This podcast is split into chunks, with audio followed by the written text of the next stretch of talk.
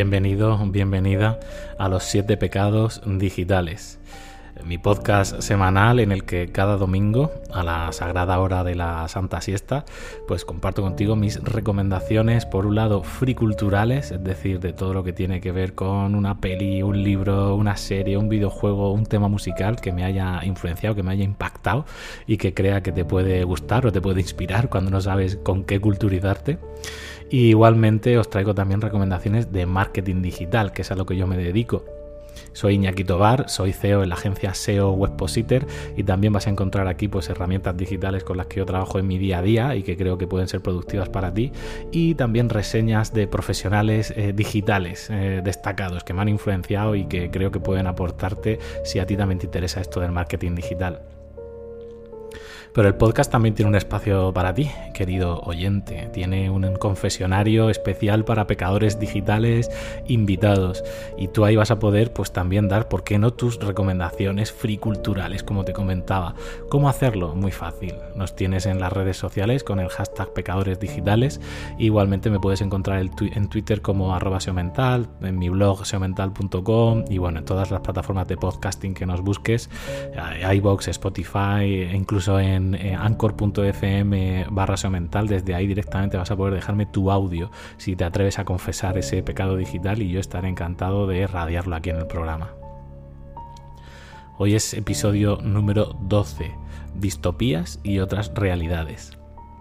Si en un lado de la balanza del espectro tenemos las utopías, ¿no? esos futuros de la humanidad idílicos en los que todo el mundo es súper feliz y los unicornios de colores vuelan por los cielos, pues eso, en el otro lado del espejo tenemos a las distopías, que son esos futuros de la humanidad normalmente derivados de cataclismos, de apocalipsis, de evoluciones tecnológicas muy fuertes o de involuciones en fin, escenarios que realmente muy recurrentes ¿no? en todo el universo de la ciencia ficción y que cualquier amante de este género pues nos encanta porque tienen un montón de recovecos eh, para explorar, ¿no? sobre todo del comportamiento del, del hombre. ¿no? Así que sin más, hoy un programa de emociones fuertes, donde también vamos a tener un pecador digital invitado muy especial desde Los Ángeles y una profesional digital compañera mía en Webpositor que tiene mucho que contaros. Así que sin más, bienvenidos de nuevo al podcast y os espero dentro si os atrevéis. Los siete pecados digitales, Baiseo Mental. Bueno, llega el momento del libro. Iniciamos esta sesión de universos distópicos con, uno de los universos distópicos por excelencia, el creado por, por el británico Aldous Huxley, ya por allí por el año 1932. Su novela, Un mundo feliz. Eh, su impacto y su influencia hasta nuestros días. O sea, totalmente eh, consolidado, porque es algo muy reconocible en muchísimas formas políticas hoy día.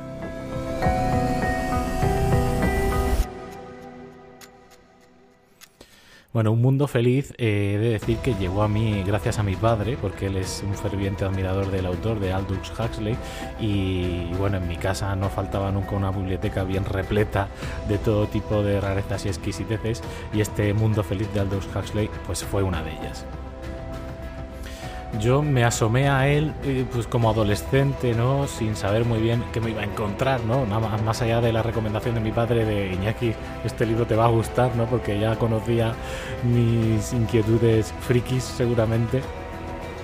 Y bueno, nada más lejos del título, ¿verdad?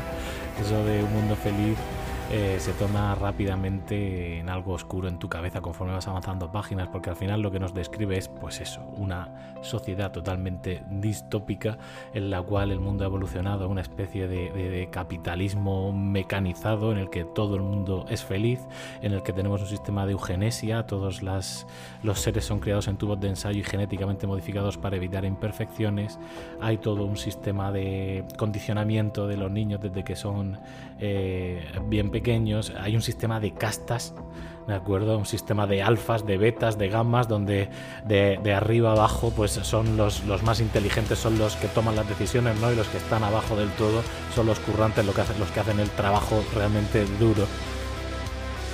Además, todo adornado con una droga que aquí en el libro se llama Soma, y es una droga, digamos, que atonta los sentidos, porque claro, aquí el gran enemigo de toda esta eh, distopía disfrazada de utopía, eso sí, porque el, libro te la disfraza como de una falsa utopía, ¿no? Todo el mundo es feliz, si es que el libro ya empieza con el título diciéndolo bien claro, un mundo feliz, pero luego en realidad lo que hay es eh, sentimientos aletargados e intentar eh, ponerle puertas al campo, que es así que del hombre esa, esa emoción, emocionalidad que llevamos dentro, ¿no?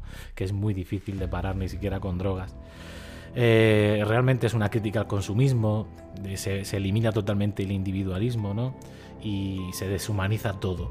En fin, es una imposición de la felicidad a, cualquier precio que, que, hoy en día vemos retratada, ya os digo, desde la televisión hasta muchos sistemas políticos. Sin duda os lo recomiendo, os va a encantar. Un mundo feliz.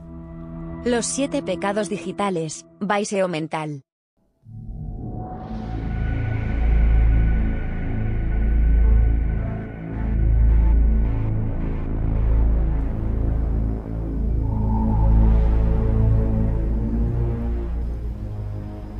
En los primeros años del siglo XXI. Estalló la Tercera Guerra Mundial. Aquellos de nosotros que salimos vivos sabíamos que la humanidad jamás podría sobrevivir. A una cuarta. Que nuestra propia naturaleza impredecible simplemente no se podría poner más en juego. Así que creamos un nuevo brazo de la ley.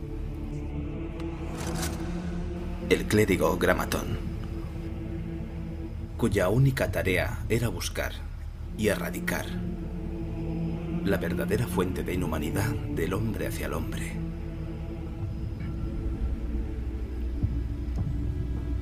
Su habilidad. Bueno, tras este minuto de, intro en español de la peli, eh, que pocos de vosotros, solo los muy, muy, muy frikis, habréis adivinado cuál es. La película es Equilibrium de Kurt Wimmer, película de 2002.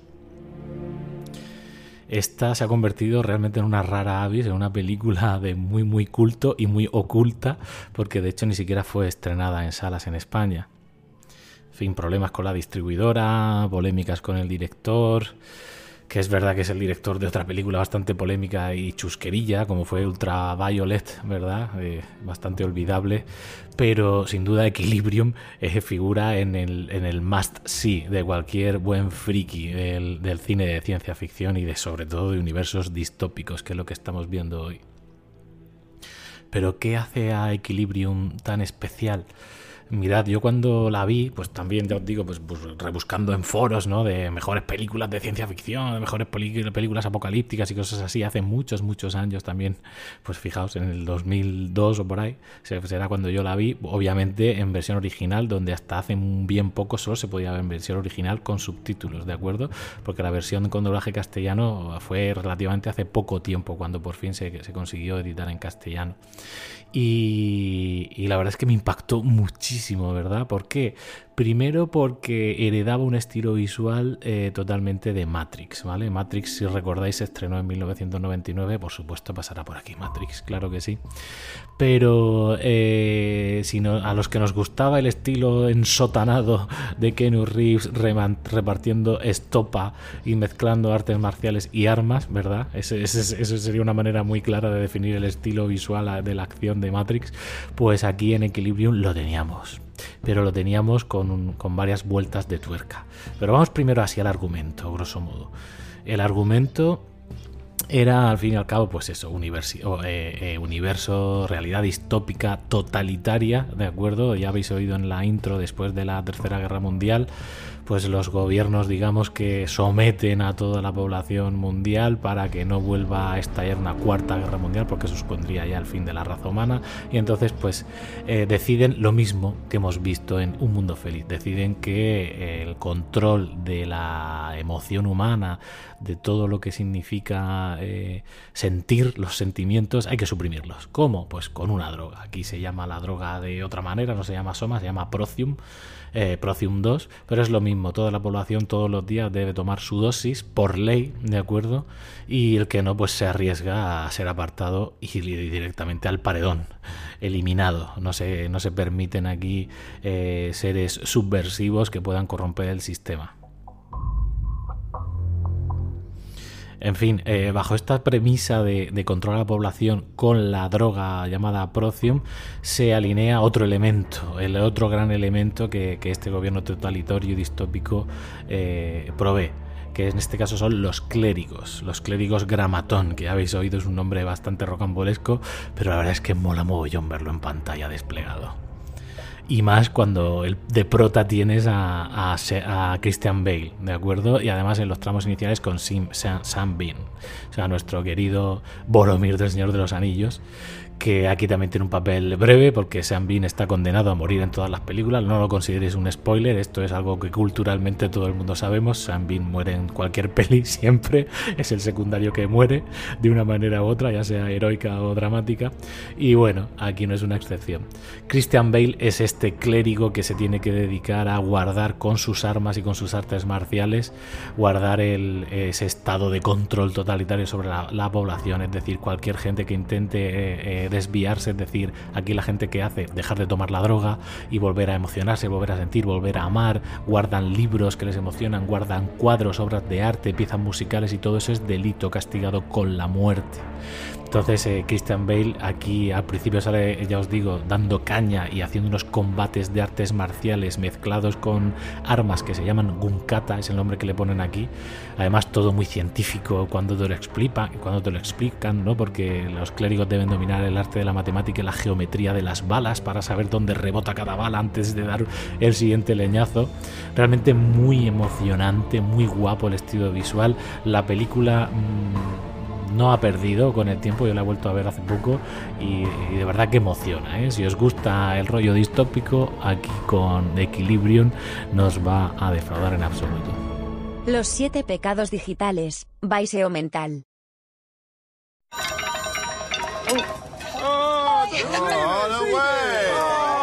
remembered my birth. Why, what's happened? America, they fired a nuclear missile at Hongsha. What happens now? What happens now? And the world awakes to a second term for President Donald Trump. We will change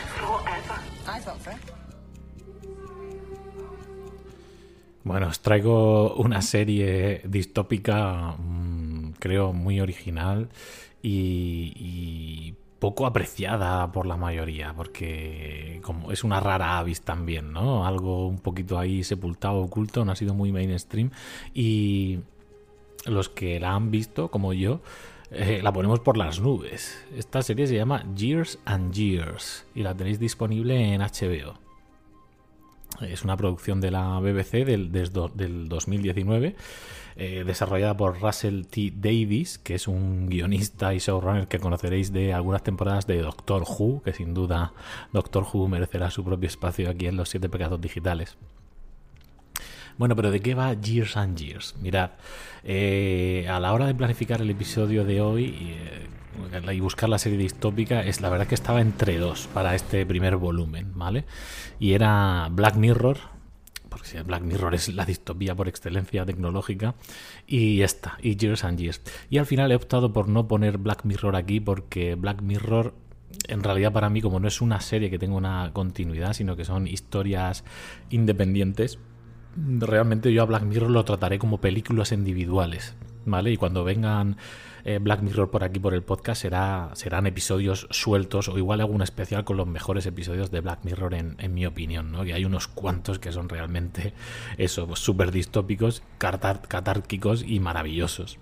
Pero al final me he decidido por esta Years and Years, que es un formato de serie más convencional en el sentido de que son pues X episodios todos relacionados, ¿no? Con la misma trama en vez de historias independientes.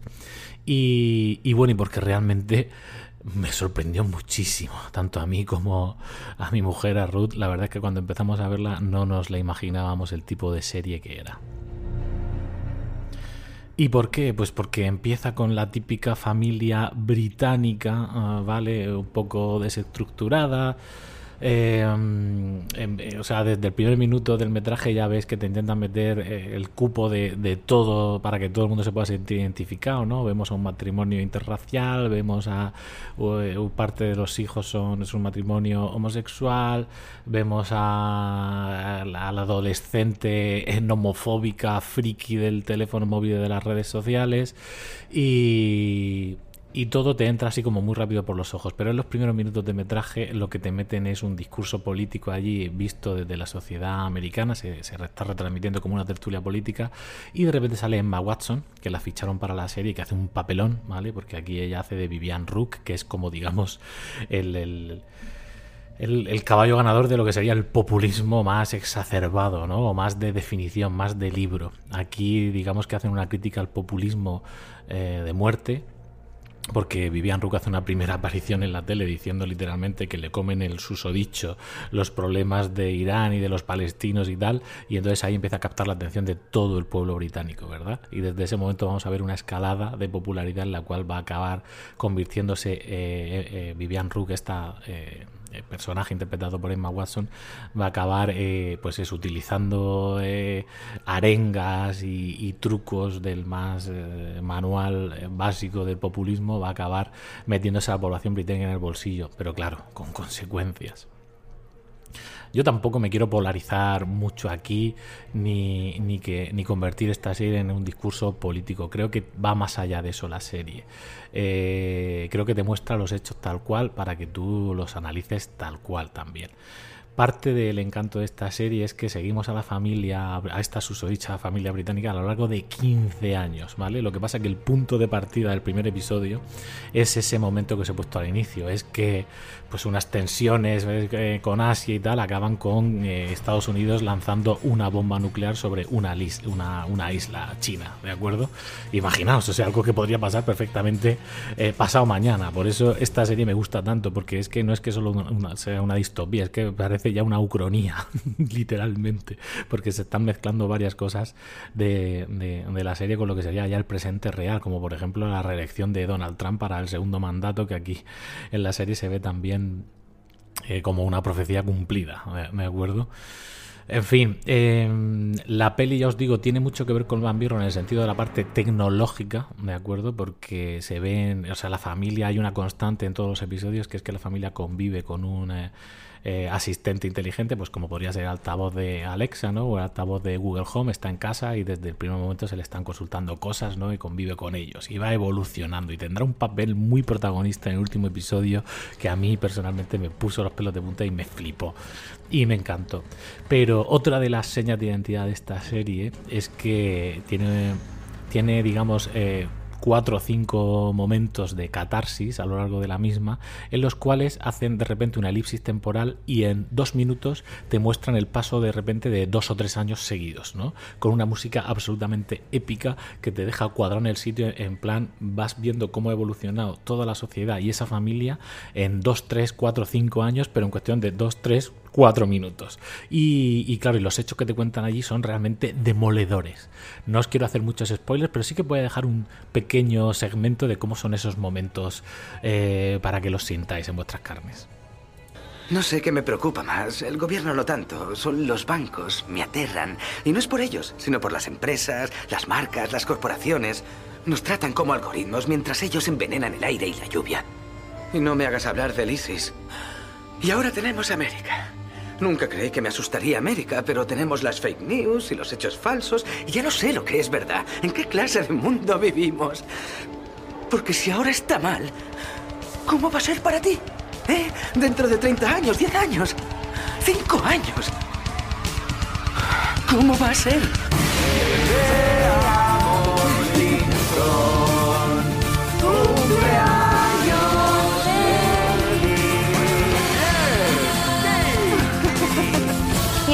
Despierta con un segundo mandato del presidente Donald Trump. El presidente que tenéis es el que merecéis. Bien, ya os habéis podido hacer una idea de como este momento que habéis vivido, ¿no? Que de repente un personaje se pone a hacer una, una elucubración y, y, todo deriva en ese, en ese crescendo animado con un montaje brutal, ¿no? De, de imágenes en plan eh, futurísticas que se van sucediendo, ¿no? Y avanzando y haciendo esa elipsis temporal, ¿no? Y de repente hemos pasado cinco años y vamos a la realidad actual de la familia. Obviamente las cosas han cambiado mucho el panorama. No os voy a hacer más spoilers aquí. Eh, lo que tenéis que tener claro es que la serie es de estas que tiene la peculiaridad de hacerte pensar mucho.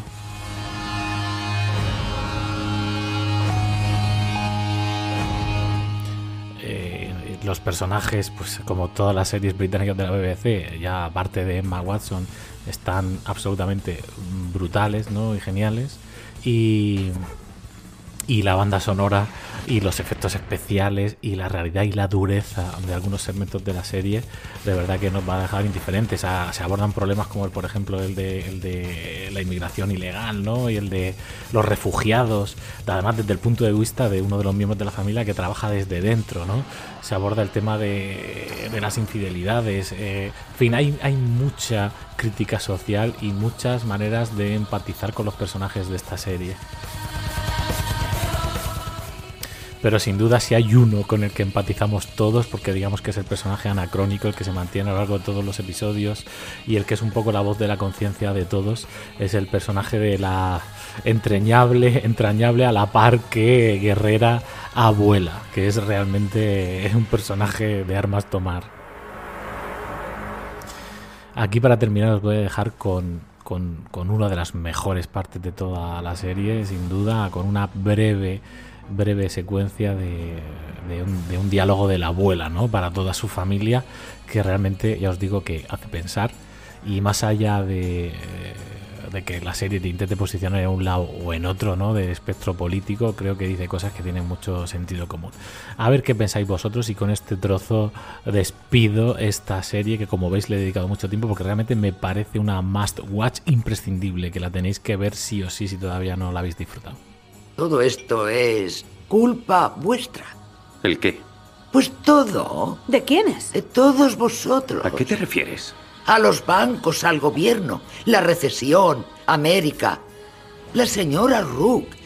Cada pequeña cosa que ha ido mal es por vuestra culpa. ¿Qué he hecho yo? ¿A qué viene esto? A mí me culpan de mucho, pero ¿por qué soy responsable de todo el mundo? Porque todos lo somos, cada uno de nosotros. Podemos sentarnos aquí culpando a los demás, culpando a la economía, culpando a Europa, a la oposición, al clima, y luego culpamos a las oleadas de destrucción de la historia como si estuvieran fuera de control y fuéramos indefensos y muy insignificantes. Pero sigue siendo culpa nuestra. Ya sabéis por qué. Si una camiseta cuesta una libra, a una camiseta que cuesta una libra, no podemos resistirnos, ninguno de nosotros. Vemos una camiseta que cuesta una libra y decimos, oh, es una ganga, la compro y la compramos. No me gusta ni la necesito, pero es una camiseta que me servirá como camiseta de interior. Y el vendedor se lleva cinco míseros peniques por la camiseta y algún campesino en su campo recibe 0,01 penique. Y nos parece bien a todos. Y entregamos la libra y compramos ese sistema de por vida. Yo vi cómo se iba a pique cuando empezó en los supermercados, cuando sustituyeron a las mujeres de las cajas por esas cajas de autoservicio. No, no es culpa nuestra, odio esas cosas desde siempre. Yo no las soporto, me sacan de quicio. Sí, pero no hicisteis nada, ¿verdad? Hace 20 años, cuando aparecieron, os marchasteis. ¿Escribisteis cartas de queja? ¿Comprasteis en otras tiendas? No. Os pareció mal, pero dejasteis que pasara. Y ahora aquellas mujeres han desaparecido. Y nosotros lo permitimos. No, pero aún así y yo no creo, creo que sí, que nos gusta el autoservicio. Lo queremos porque significa que podemos entrar ahí, coger lo que queremos y salir sin tener que mirar a esa mujer a la cara. La mujer que cobra menos que nosotros ya no está. Nos libramos de ella. Fuera. Enhorabuena. Sí, es nuestra culpa. Este es el mundo que hemos construido. Felicidades. Salud a todos. Los siete pecados digitales, Baiseo Mental.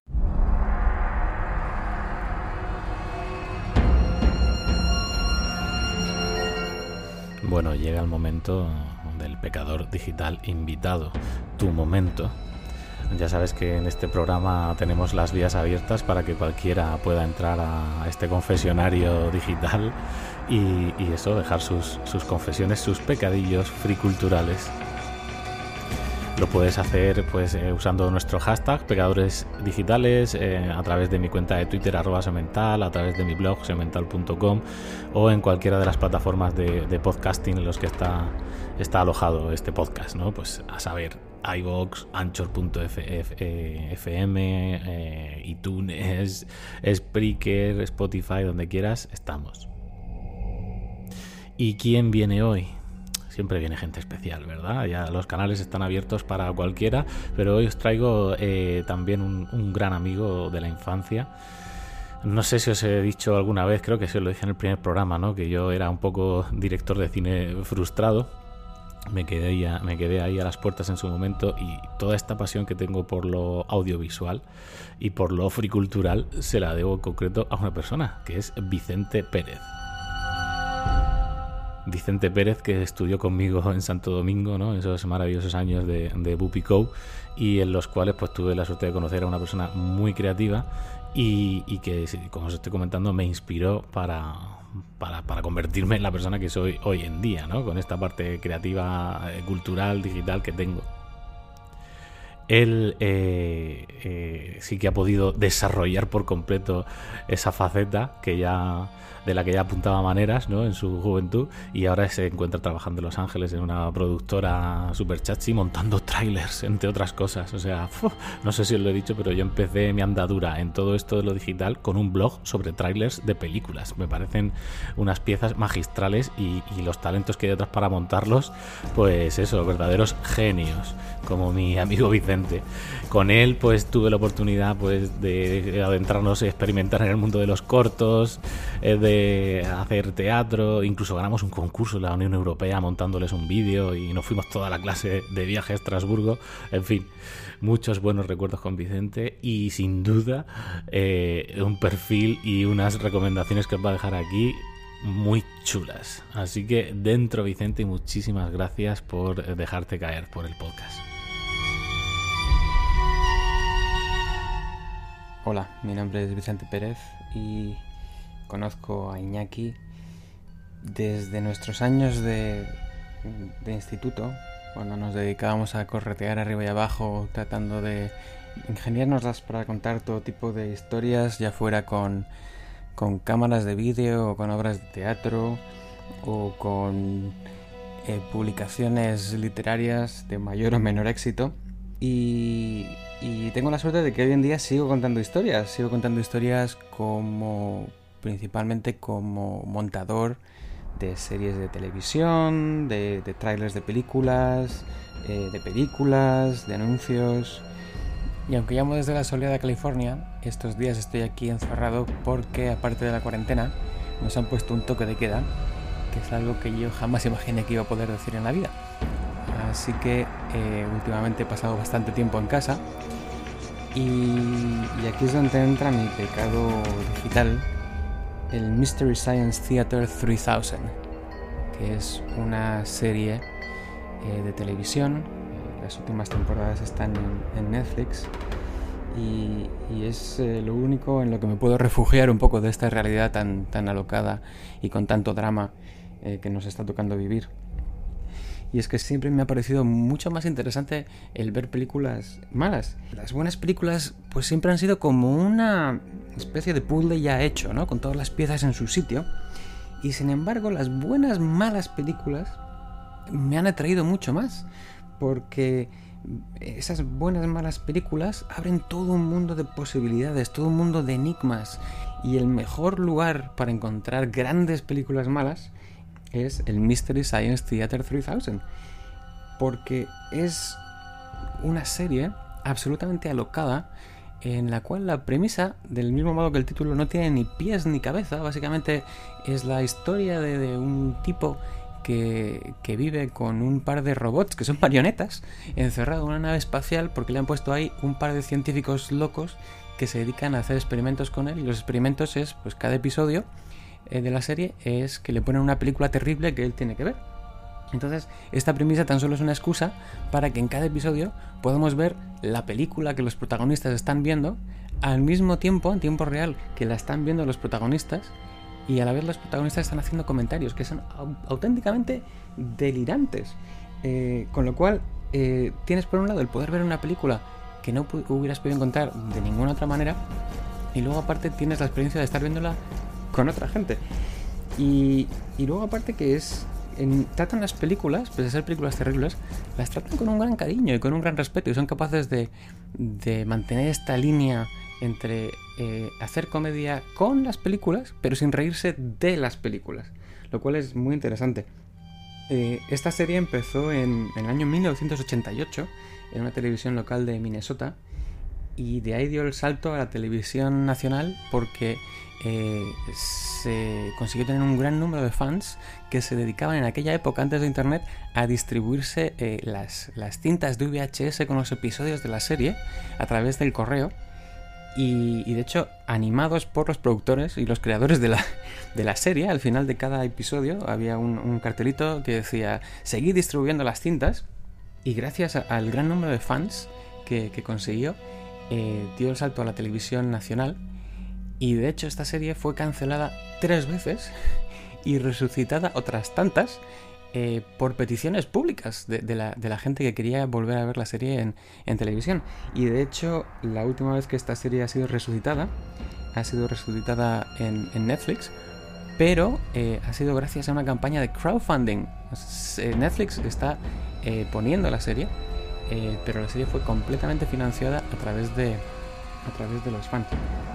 Y es que es una serie de, culto, eh, grandes nombres del cine y de la, y americana la citan como una de sus inspiraciones cuando estaban empezando sus carreras. Pero de cualquier modo, hay que dar el aviso de que decir que es friki es, vamos, no empieza ni siquiera a, describirlo. Pero así os digo, este es, mi pecado digital eh, que finalmente he tenido la oportunidad, gracias a Iñaki, de poder confesar Mystery Science Theater 3000, que podéis encontrar en Netflix, eh, buscando un poquito en internet, la podéis encontrar en muchos sitios de internet, y igual todavía alguna cinta de VHS circulando por ahí. Los siete pecados digitales, Baiseo mental. Todo ha cambiado tanto. He estado ausente mucho tiempo.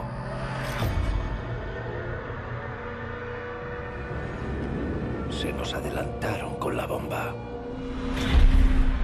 Nadie sabe cómo.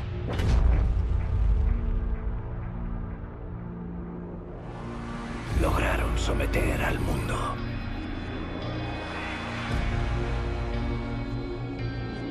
Nos quitaron la libertad. Destrozaron todo lo que tardamos siglos en levantar.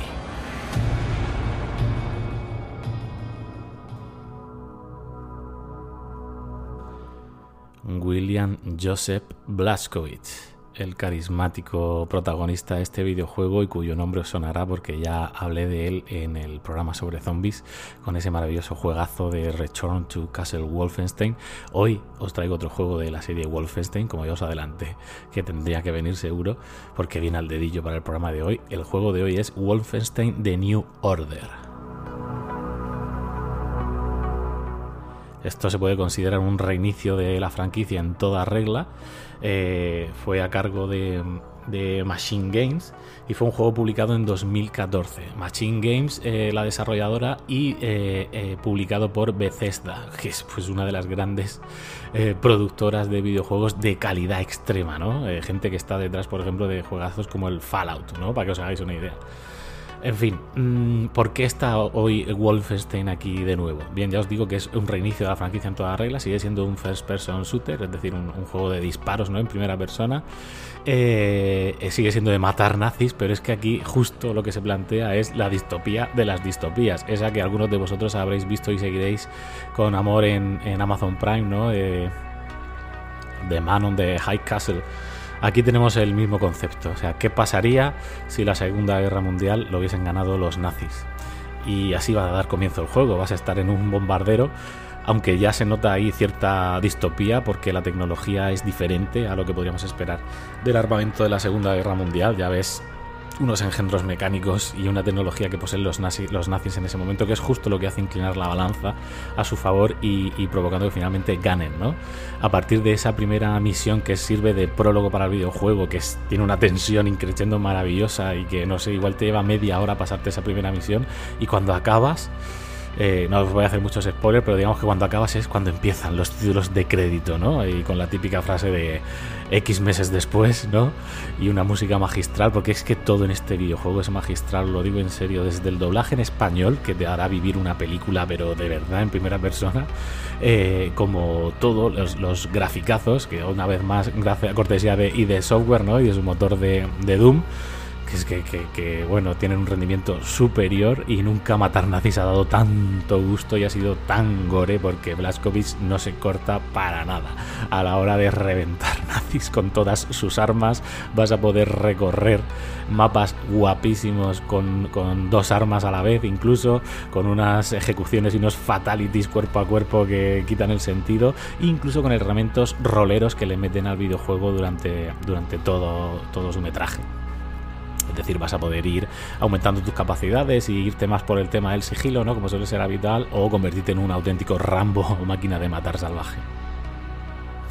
Y, pero lo mejor, sin duda, es, es, el argumento, ¿no? El personaje totalmente carismático, ese antihéroe gamberrete y socarrón con sus comentarios mientras mata nazis, con su manera de inmiscuirse en el guion, con, con un guion con unos personajes que se hacen de querer, de verdad, porque todos son igualmente carismáticos, todos están muy bien escritos, el tempo del videojuego también está muy bien medido para, combinar esas eh, misiones más de acción con momentos para la calma, para irte a tu retiro con, tus compañeros de la resistencia, hacer misiones secundarias simplemente para unirte más eh, a los lazos, con los lazos ¿no? de la amistad de, de, esos compañeros, con su historia de amor, bueno, y con una villana inconmensurable, con una nazi, con una jefa nazi y su amante jovenzuelo que protagonicen algunos de los momentos más escalofriantes que yo he visto en un videojuego que verdaderamente te pone los pelos de punta y que asemeja la peli eh, por, por, trozos a muchísimo a Malditos Bastardos de Quentin Tarantino. Los que lo hayáis jugado ya lo sabréis, los que no lo hayáis jugado nunca vais a tener una oportunidad igual para matar nazis, incluso para llegar a, a pegarle un tiro al mismísimo Hitler. En fin, este es solo el primero de la nueva trilogía que, comenzó Machine Games, ¿vale? Este ha sido el primero de New Order, luego fue una precuela, Old Blood, donde volvían a introducir el tema zombie de una manera magistral, y el último que tenemos es The New Colossus. Luego han sacado una precuela con las hijas de Blazkowicz en el futuro y tal, que la verdad no me interesaba, ese ni he jugado, ya me esperaré a la línea argumental de Blazkowicz otra vez. En fin, si no lo habéis jugado este de New Order de Wolfenstein, estáis tardando porque lo vais a disfrutar como enanos. Los siete pecados digitales, Baiseo mental. He visto cosas que vosotros no creeríais. Atacar naves en llamas más allá de Orión. He visto rayos de brillar en la oscuridad cerca de la puerta de.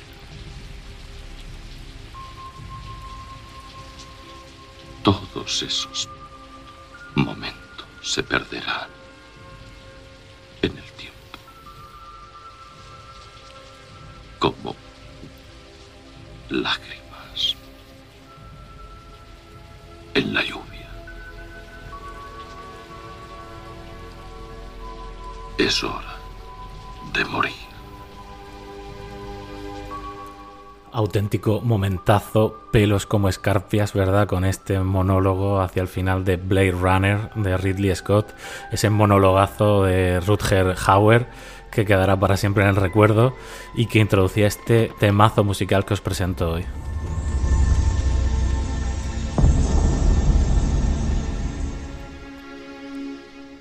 Bien, y ese tema es eh, Tears in Rain, ¿no? Como el, como el monólogo, Lágrimas en la lluvia, de Vangelis. Madre mía, Vangelis, qué grandes momentazos nos has dado. Y en, esta peli de Blade Runner, como siempre os digo, las pelis no serían lo mismo sin sus bandas sonoras. Y Blade Runner es, otro claro ejemplo de ello. Aunque la peli ya de por sí, eh, eh, pues la ambientación cyberpunk distópica de, por evolución tecnológica, ¿no? Como os comentaba al principio, es absolutamente genial. Porque su director, aquí Ridley Scott, la verdad es que fue un visionario. Eh, toda la peli contiene una ambientación sonora ya no solo la banda sonora, sino la propia ambientación, la atmósfera que crean con los sonidos, pues ya es marca un sello eh, identificativo ¿no? de la propia peli. Y al igual que Vangelis, ¿no? Y estos sintetizadores eh, melódicos que nos acompañan durante toda la peli, unas veces crispando los nervios, y en este caso, pues llevando la emoción a, a cotas nunca antes vistas, ¿no? En una peli de ciencia ficción. Sobre todo porque nos hace empatizar terriblemente con ese androide que consciente de su mortalidad y de que está a punto de morir, suelta este maravilloso monólogo que nos acompañará para siempre y que, y que cualquier friki de la ciencia ficción se conoce de memoria, ¿verdad? Eh, las puertas de Tannhausen, los rayos C, en fin, es que emociona solo de escucharlo. Y Evangelis, pues eso, se curra un acompañamiento musical ideal, ¿no? Para este tramo final de la peli. Y nada, como curiosidad, simplemente deciros que Rutger Hauer, el, actor, eh, modificó este discurso final, no era el que estaba redactado originalmente, lo modificó la noche antes porque quería darle su toque y lo, y lo improvisó así delante de Ridley sin, avisárselo primero, pero quedó tan impresionado que así se quedó en el metraje final. Y aquí, pues la voz de nuestro Constantino Romero, eh, que, que echamos mucho de menos eh, lo dejaba ya, dejaba la impronta en nuestras mentes para siempre. Así que volved a este tema cuando queráis eh, cerrar los ojos y retrotraeros a, ese mundo distópico de Blade Runner. Tears in Rain de Vangelis. Corre Spotify ya.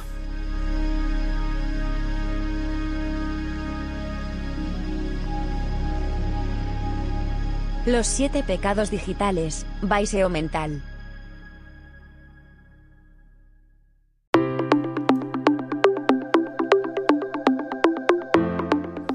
Pues vamos con el momento de herramienta digital recomendada. ¿Qué os traigo hoy? Pues una básica, ¿no? Para todos los, que nos dedicamos a optimizar la experiencia de usuario, el CRO, ¿no? Y en fin, cómo se comporta un visitante cuando llega a una web. Una, alguna herramienta imprescindible es eh, las herramientas de, moqueteado, ¿no? O de bocetado, o de wireframing, como lo queráis llamar. Es decir, una herramienta que te permite hacer bocetos muy rápidamente de la web o de la landing que luego tienes que diseñar. No solo de webs o landings, sino de, por ejemplo, de un banner, de la interfaz de una aplicación, de un menú, ¿no? De, mil cosas. Esta herramienta en concreto que, nosotros usamos en la agencia es Balsamic, acabado en Q, Balsamic. Eh, es una herramienta de pago, obviamente, como todas las buenas, pero no, no es nada cara, tiene una versión también gratuita que podéis probar y sin duda os la recomiendo porque facilita mucho, mucho el trabajo. ¿eh? Yo me he tirado horas haciendo bocetos en papel y lápiz que están muy bien, pero a veces no son prácticos, ¿verdad? Para trabajar en línea, luego los tienes que escanear, eh, corregir cosas, etcétera. Y bueno, que todo el mundo no tiene un talento innato, ¿no? Para dibujar elementos en un papel. Entonces, Balsamic te lo pone fácil porque tiene una biblioteca integrada de todo tipo de elementos, ¿no? De plantillas, pues por ejemplo, de un elemento de cuadro de búsqueda, un elemento de botón, un elemento de aquí va una imagen, un elemento de botón de llamada a la acción. O sea, está todo, todos esos elementos prediseñados, te dan las piezas del puzzle y tú ya solo te, te, queda pues utilizar tu creatividad para componer esos bocetos, esas maquetas y entonces ya pasarlas a tu equipo de diseño o bueno, simplemente para ti, para, para tener una referencia visual antes de ponerte directamente en Photoshop, ¿no? A trabajar o cualquiera que sea el programa con el que vayas a, a maquetar después. Así que nada, tan fácil y tan sencilla como esta herramienta. De hecho, la, persona que venía a continuación eh, la utilizo también conmigo en la agencia y ya os digo que su incorporación a nuestro eh, set de tools nos ha venido de lujo para acelerar tiempo. Así que ya lo sabes, Balsamic. Los siete pecados digitales, Baiseo mental.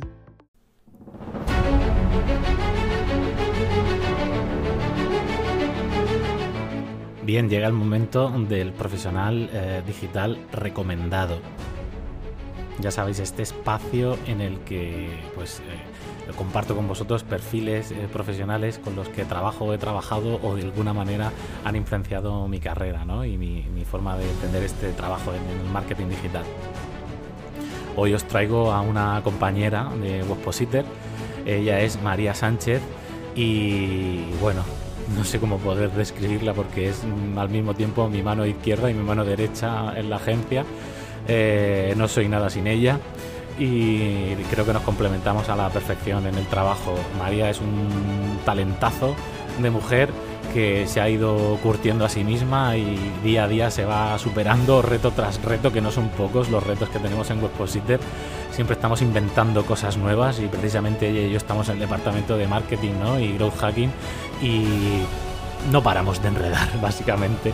Con herramientas como la anterior que os he comentado de Balsamic, pues María es capaz de hacer auténticas virguerías y además pues es una comunicadora nata, eh, buenísima persona y como vais a descubrir a continuación, también es una friki pecadora digital y tiene unos pecados eh, que, que, yo personalmente también comparto, todo lo que va a comentar ella. Así que sin más, os dejo con María. Muchísimas gracias María por pasarte por el podcast.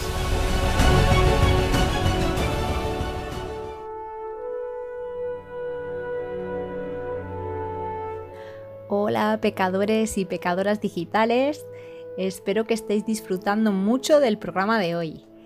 Eh, antes de presentarme, me gustaría darle las gracias a Iñaki por invitarme a formar parte de su pequeño universo de pecados digitales y por supuesto darle la enhorabuena por esta iniciativa que, gracias a ella pues yo ya tengo como dos series, tres o cuatro libros y pelis en, mi lista de pendientes. Eh, bueno, pues dicho esto, ahora sí me presento. Mi nombre es María Sánchez y soy compañera de Iñaki en la agencia SEO Webpositor y también profe en los diferentes másters de formación que ofrece Webpositor Academy. En concreto en la agencia yo me encargo de todo el tema CRO o CRO, que no es más que la optimización de la conversión web y también del área UX o experiencia de usuario. Con ambas disciplinas lo que en definitiva hacemos es ayudar a generar una una experiencia satisfactoria para todos los usuarios y usuarias que visitan las webs de nuestros clientes y que así eh, finalmente esos usuarios lleguen a cumplir los objetivos marcados en el site. Pues, eh, por ejemplo, realizar una compra, una suscripción, eh, solicitar un presupuesto, enviar un formulario, etcétera, etcétera. Bueno, y eso de cara a mi especialización, pero como Iñaki bien sabe, en el día a día de nuestro departamento de marketing llegamos a hacer de, todo, desde email, copies, promociones, diseños, em, herramientas a porrillo, landings, analítica y un montón más de cosas. Pero con el perfil así mm, grow hacker que tiene Iñaki, que, sabe de todo, pues al final todo va genial. Eh, bueno, todo, esto que os he contado es mi pasión profesional, pero como pasión personal pues sin duda tengo la, música, ¿no? La música orquestal y la música sinfónica. Yo de hecho soy músico, toco el clarinete y dentro de la música orquestal y sinfónica mi predilección son las bandas sonoras, ¿no? especialmente las de películas, pero también videojuegos, series, etc. Entonces normalmente cuando voy a ver una peli además de fijarme pues en el argumento, efectos, montaje, tal tal, me fijo sobre todo en la banda sonora. Y es que una buena banda sonora puede hacer milagros, vamos. Eh, quería recomendaros alguna banda sonora, pero es que no me he podido decidir por ninguna. Así que lo que os voy a dejar es un pequeño listado de compositores que a mí me gustan, ¿vale?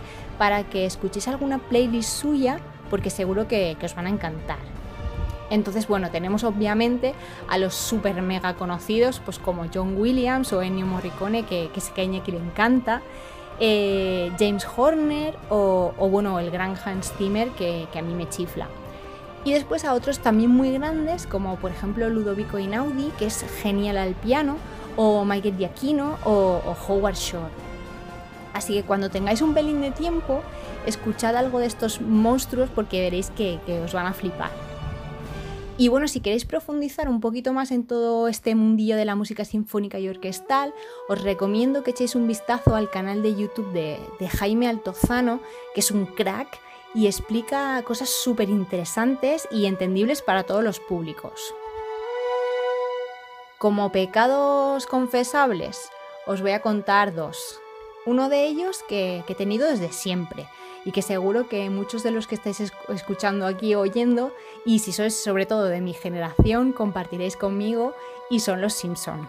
Soy absolutamente fan de los Simpson y en mi día a día con los colegas, eh, hasta incluso con mi familia, es rarísimo que, no me suelte alguna frase mítica de mi adorado Homer.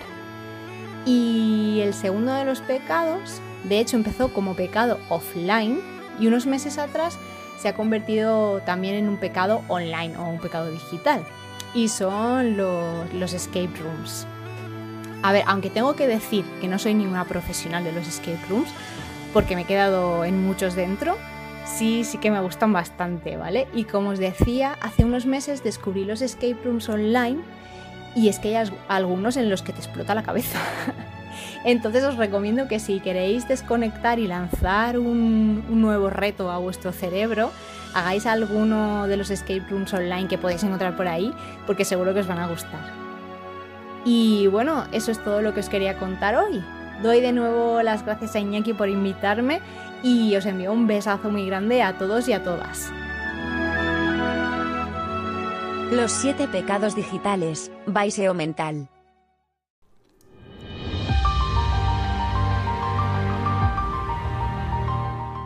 Llega el momento de la dulce despedida.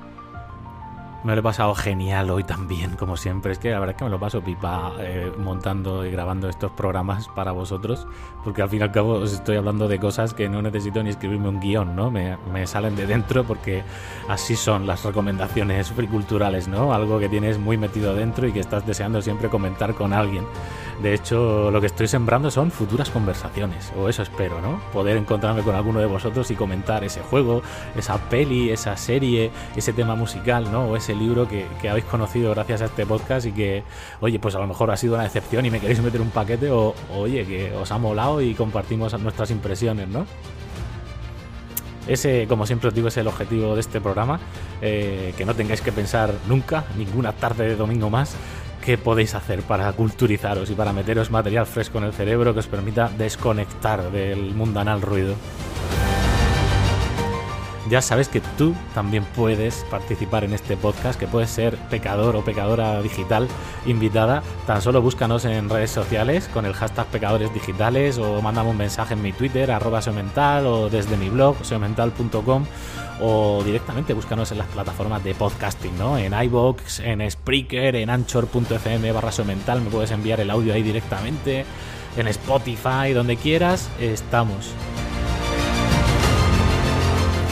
Simplemente os dejo con una breve repetición de recomendación porque hace nada he terminado de ver, hemos terminado de ver Ruth y yo eh, el, eh, Battlestar Galáctica de nuevo porque eh, afortunadamente Amazon Prime la, ha traído a su catálogo y madre mía ha sido la segunda vez que la, que la he visto y, me he vuelto a emocionar como la primera vez. O sea, qué buena, qué grande que es Battlestar Galactica, por favor. Que ahora, antes de que la vuelvan a retirar de los catálogos, que ha estado descatalogada mucho tiempo, no perdáis la oportunidad de verla y de maravillaos, ¿vale? Con, los guionazos que tiene y bueno, y con uno de los mejores finales de ciencia ficción de toda la historia para llorar a moco tendido.